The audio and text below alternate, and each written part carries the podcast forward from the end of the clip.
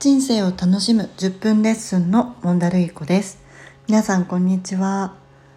今日だっけ今日か昨日ぐらいからあのボイスのプレミアム機能っていうのが始まりましたね。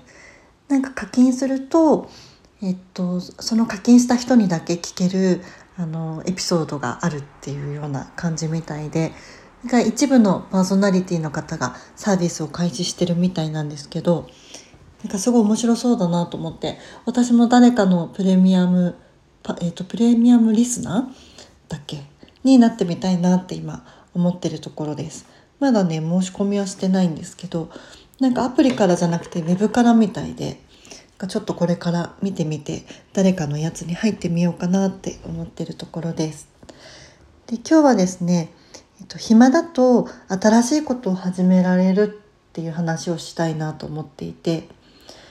で忙しいとやっぱり目の前のことで精一杯になっちゃうじゃないですか。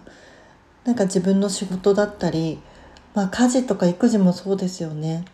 だから共働き世帯のバーママとかワーパパは結構忙しくなりがちなのかなっていう気はします。私も含めて。仕事だけじゃなくていろいろねありますもんね。でもそれでも、まあ、ちょっとでも暇な時間作れると新しいこと始められるのかなって思っていてちなみにですねあの私は結構暇な人って思われてるっていうか 暇な人って言われるんですよね。っていうのがあの私は NGO で代表してるのであの他の NGO の代表の人たちとか企業のあの経営者の人たちとか結構コミュニケーション取ることが多いんですね。である経営者の人と、まあ、スケジュールをいろいろプロジェクトで合わせる機会が多いのであのカレンダー共有しようっていう話になってカレンダー共有を複数人のあの経営者の仲間としたんですね。でそしたらなんか私のスケジュールがすごい空いてたみたいでそれにすごいびっくりされて「本田さんあんまなんか予定は全然入ってないよねって すごい言われて、まあ、逆になんかあんまり予定入ってないのにマネジメントできてるからすごいっていう感じであの褒めてるんだかディスられてるんだかわからないんですけど、まあ、そんな感じの反応だったんですね。で確かにあのいろんななんだろう例えば会議の設定する時とかあの私国際協力 NGO のネットワークの中間支援団体の理事もやっていてでそこはいろんな国際協力 NGO の経営層の人たちがあの理事で入ってきてるんですね20人ぐらいいるのかな。でみんなでスケジュール調整して理事会決めるんですけどその時びっくりするぐらいみんな予定入ってるんですよね。この日もダメですこの日もダメですみたいな。で大抵私はその時に全部空いてますみたいなそんな感じなんですよね。でやっぱ結構みんなスケジュールカツカツに入れてるんだなって思ってで私はなんかあんまりスケジュールカツカツに入れるのが嫌でなんかストレスもすごい溜まるしそのスケジュールがいっぱい入ってるとか仕事が溜まってるっていうだけでストレスになるしなんかあの突発的に出てきたことに対応できないのが嫌なんですよね。でそれでえっと、例えば意識してることとしては会議は1日に何個も入れないようにしてて会議が1個も入ってないっていう日も週に何日か欲しいんですよ。でそうするといろんな作業だったりとかこれ調べてこうやってみようかなみたいな、まあ、そういう余白が生まれるんですよね。で外部との会議はあの1日に個以上は入れたくないなと思っていて、まあ、それでも場合によっては入っちゃう時もあるんですけどあの基本的には外部との会議がまあ1個入るって言っても1時間ぐらいですけどでも1個入ったらそれ以上は他の外部との会議っていうのは入れないようになるべくしてます。ちなみに外部っていうのはあの社外との会議って感じですね。でで社内の会議はあのうちの団体だと例えば15分だけ会議するとかあるので、まあ、1日1個っていうよりは1日のうちの時間の半分とか会議で占められちゃったらもうかなりストレスっていうかあの自分で自分にちょっとそれは仕事できないなって思っちゃうかな。なんかやっぱやたらと会議あの入れるの良くないと思うんですよね。で結構会議で時間取られて会議で忙しくなっちゃうってことが仕事では多い気がしててで自分が会議に出る時にこの会議に出て価値出せるかなとかあと他の参加者の人たち見て自分と同じような価値出す人がいるんだったらあえてそこに自分が行って同じような価値をもう一回二重で出すっていうのはまあ、ほとんど意味ないなと思っていて、まあ、そういうものに関してはなるだなるだけもう出ないようにあの会議の参加者から覗いてもらうようにしてます。で社内との会議はなかなかそうもいかない時あるんですけど少なくとも社内の会議はそんな感じで自分が必要ないなって思ったらもうできるだけ気軽に抜けるようにしてますね。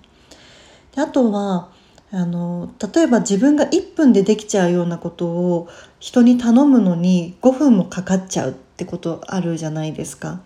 でそういう時は1分で自分でちゃちゃってやっちゃえばいいんですけどそれを我慢してなるべく他の人に頼むようにしてます。今日もねちょうどそういうことがあったんですけどあのデータベースの項目のエラーをちょっと取らないといけなくってまあ、1分ぐらいでできそうな作業だったんですよね。でなんでこのエラーをこのやり方で取らないといけないのかみたいなことは、まあ、ちょっと説明しないといけなくってでそういう時にどうせ1分でできちゃうわけだからやっとくねって言ってやっちゃえばいいんですけど、まあ、そうすると同じエラーが起きた時にまた自分がやらなきゃいけなくってまたみんなが自分に私に聞かなきゃいけなくってっていう風になっちゃうと、まあ、組織全体で見るとあの何度もコストがかかっちゃうっていうのもあるしまああの私自身も何度も何度も同じようにエラ取りしなきゃいけないってなったら面倒くさいので、まあ、多少時間かかったとしても最初に人に教えちゃった方がいいなと思っててそれはあの意識してやるようにしてますね。でなるべく自分自身が忙しくならないようにっていう感じで、まあ、仕事に関してはそうやって工夫したりしています。でそうやってやると、まあ、ちょっとずつ余白ができるんですよね、まあ、プライベートだけじゃなくて仕事っていう意味でもこの日は予定が1個も入ってないとか1個も会議が入ってないみたいな。でそうすると、まあ、そこに新しい何かアイデアを考える時間だったりとか最近世間で話題になってるけどまだ自分たちがちゃんとあのそれをよくよく見て検討できてないものとかそういうものを見てみたり試してみたりする時間ができるのかなって思います。でプライベートでもやっぱりあのコロナが流行り始めてから、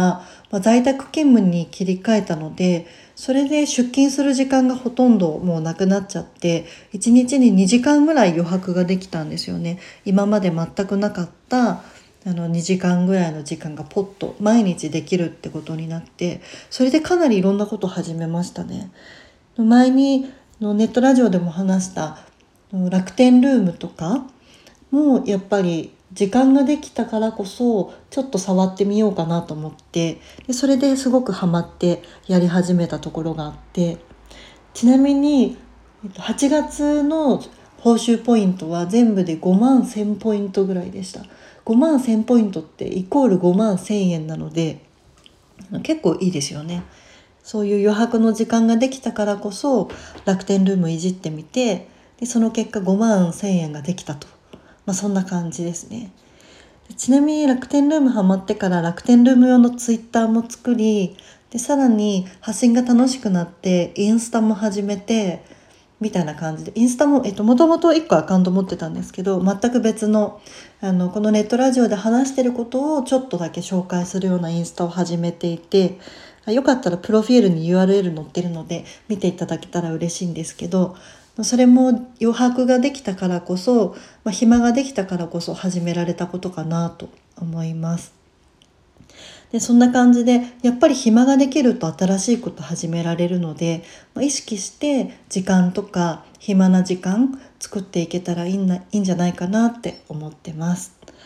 えー、ということで今日は暇だった新しいことを始められるという話をしました。人生を楽しむ10分レッスンのモンダルイコでした。それではまた。